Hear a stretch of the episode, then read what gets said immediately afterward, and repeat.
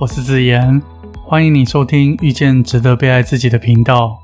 最幸福的人生是懂得爱自己，也有能力去爱别人。在一个人独处的时候，可以善待自己；与他人相处的时候，可以善待他人。我多希望能够透过这个频道，陪着你和你一起，用我们的双眼去发现这个世界。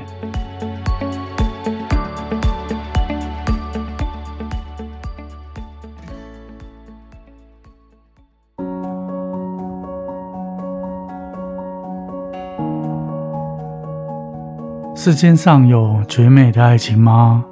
爱情关系里，什么是彼此磨合，又什么是合适的人呢？你一定听过已婚或结过婚的朋友说，恋爱让人感到幸福。可是，再怎么美好的爱情，走入婚姻，这段爱情差不多就算玩完了。婚姻是爱情的坟墓，剩下的只有无止境的责任。而且，爱情走入坟墓就算了。偏偏还遇到小三、第三者跑来刨坟挖墓。就在这星期，某位前来请益的 A 太太，她结婚五年，育有两子。当时她第一句话用很无奈的口吻问我说：“导师，我可以离开现在的婚姻吗？真的走不下去了，也体会到婚姻确实是恋爱的坟墓。”这位 A 太太遭遇到的问题是，她坚定地认为自己与丈夫之间并不适合。关于感情或婚姻上的磨合与不适合，许多人混淆不清。我用简单的来比喻，这就像是同一整组的杯子与杯盖，因为在制作的时候有公差，导致无法完全密合。透过使用者的反复使用。逐渐公差缩小，进而密合，这就是所谓的磨合。磨过之后，慢慢契合。另一种情况是，杯子与杯盖本身就不是一整组的，形状、花色完全不相同。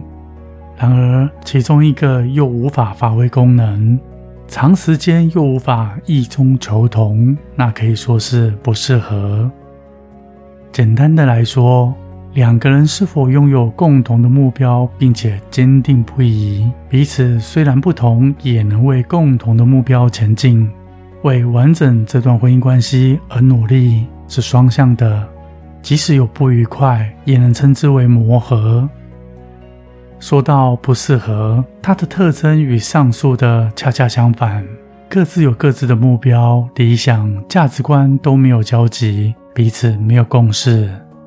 即便把时间拉长，仍然无法异中求同。只有某个人单方向的努力、牺牲、付出，无条件的配合，结果对方也不领情，可以称作不适合。需要特别留意的是，多数的夫妻属于互补类型的关系，一位细心，另一位粗心，或是一位积极，另一位保守。一位急性子遇上另外一位慢性子等等，不过并不代表彼此不适合。人多半因彼此不同的特质而互相吸引，重点在于能否拥有坚定的共同目标，一起努力，并且愿意为对方调整自己的步调，在漫长的生活中学习与成长。这就像是你们身处在同一个花园。你种植兰花，对方种植多肉植物，两个人一起为同一片花园耕耘努力，创造花园的生机，期待着百花盛开的一天。过程中的小吵小闹，称之为磨合。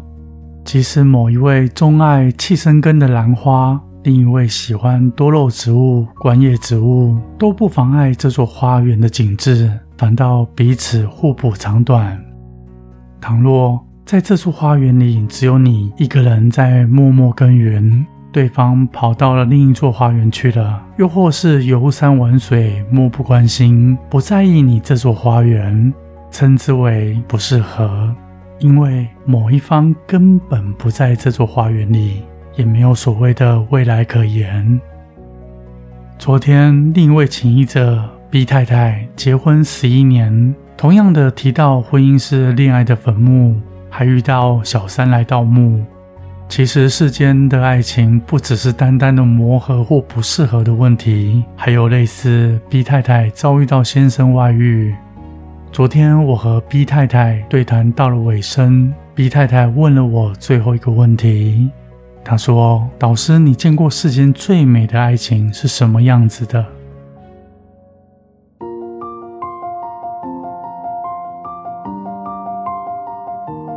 沉思了一会，我回答说：“物以稀为贵，在爱情上也不例外。人生难得一知己，能够成为一对恋人，又可以同时是彼此内心的知己，这是我见过世间上最美的情感关系。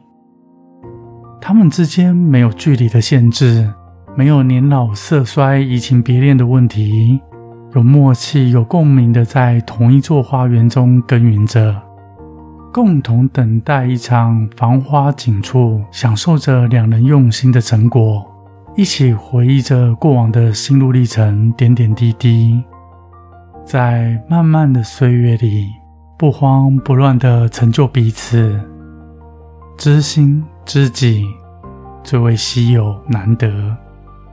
各位听众们，我想说。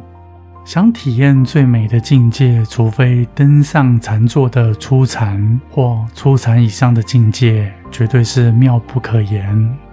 一般人在爱情上垂手可得的经验是遗憾之美，唯有遗憾，心中才保有对方的位置。想象中的美好反而不容易变质，藏宝鲜美。但是遗憾所带来的刻骨铭心，远远不及遇到既相爱又知心的知己。千万别认为这种爱情可遇不可求。我常说，被动的人只想坐等幸福，主动的人缔造幸福。如果你已婚或是已有伴侣，两人又属于合适的人。倒不如把你的爱情关系经营成彼此唯一的知心知己，相互扶持。我相信那会是一场稀有且绝美的爱情。我是子言，很高兴是缘分，让我在这里遇见了你。